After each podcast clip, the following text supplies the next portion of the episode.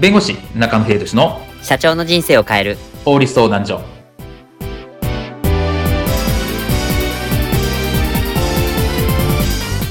こんにちは弁護士の中野秀俊です。こんにちはアシスタントの堀内隆です。この番組は IT 専門の弁護士中野秀俊がこれはすぐに使える法律主に企業法務の知識を分かりやすくそしてちょっとコミカルにお伝えする番組です。よろしくお願いいたします。今回のテーマはこれも必須パワハラがなくても守らなければいけない義務とはです某テーマパーク運営会社に所属するパートの従業員からパワハラの訴訟が提起されてしまいました。裁判の結果、パワハラ自体は認定されませんでしたが、運営会社にはなんと賠償命令が下されてしまいました。一体なぜこのような結果になったのでしょうかパワハラ訴訟と実は会社が負うべき義務について今回解説いたします。では、パワハラ訴訟と義務についてこういったシーンはありませんでしょうか？配送課の大熊課長と小糸さんのトラブルが報告されています。話を聞いてみたけど、大熊くんはちょっと厳しくしてるけど、パワハラなんかしてないって豪語してたな。小糸さんは、大熊さんの横暴にはもう耐えられないって泣きつかれてしまいまして。うん。しかも小糸さん、配送課のメンバーも最近無視ばっかりしてるので、職場にいるのがきついって。うーん、証拠がないからなんともな。大熊くんにはもう一度話しておくよ。後日。ん？昨日から小糸さんお休み？ええ、体調不良だそうで。さらに後日。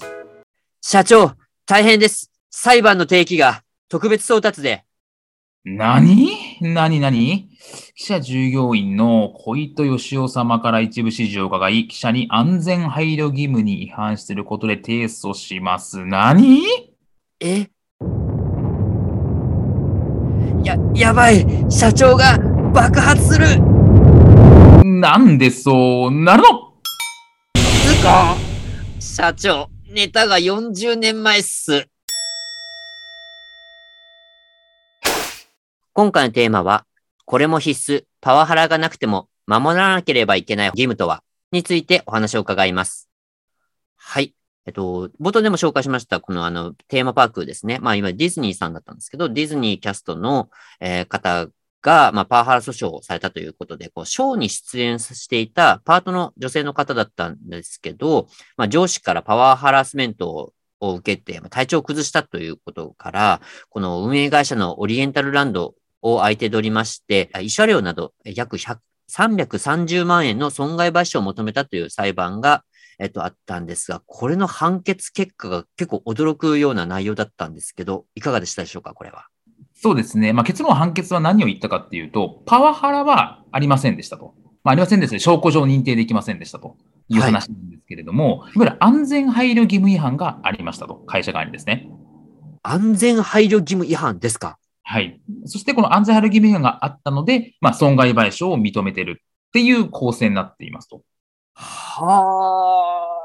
あ。また、ちょっとびっくりですね。パワハラは認められなかったのに、安全配慮義務違反してたから、損害賠償っていう形になったんですね。そうですね。まあ、この安全配慮義務って何かっていうと、まあ、この労働契約法の5条にですね、はい、えー、まあ、使用者、まあ、会社側は、労働者がこう、生命とか身体とか、まあ、働きやすいようにか職場の環境を整えましょうよっていう、まあ、配慮するっていう、そういうような規定があるんですね。えー、まあ、これいわゆる安全配慮義務といって、はいえー、こう従業員の方が働きやすいような環境を作るっていう義務が会社にはありますというところになりますと。今回それに違反しているという認定がされましたというところなんですね。はあ。その視点から、その違反だというふうに会社がね、ま、あの、いわゆる、はい、負けてしまうっていうところっていうのは、ちょっともう驚きでしたね、この視点は、本当に。そうですね。まあ、今回その原告の訴えた方が職場でこう孤立しないように配慮するっていう義務があったんだけれども、まあ、それが、えー、されてなかったっていうところで賠償命令が認められたっていうところですと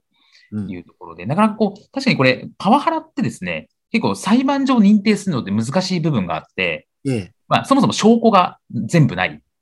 ああ、うん。怒鳴るとか、何かするっていう場合もあると思うんで、それが全部証拠として録音があるかっていうと、全部ない場合も多々あると思うんですね。はい。なので、証拠上こうどこまで認定できるかっていう部分は、なかなか難しい部分はあるんですけれども、今回はパワハラと、まあ、証拠上認められなかったとしても、会社としてちゃんと取るべき体制を取っていないのであれば、損害賠償を認めるよっていうところで、まあ、結構画期的な判決ではあるのかなというふうに思います。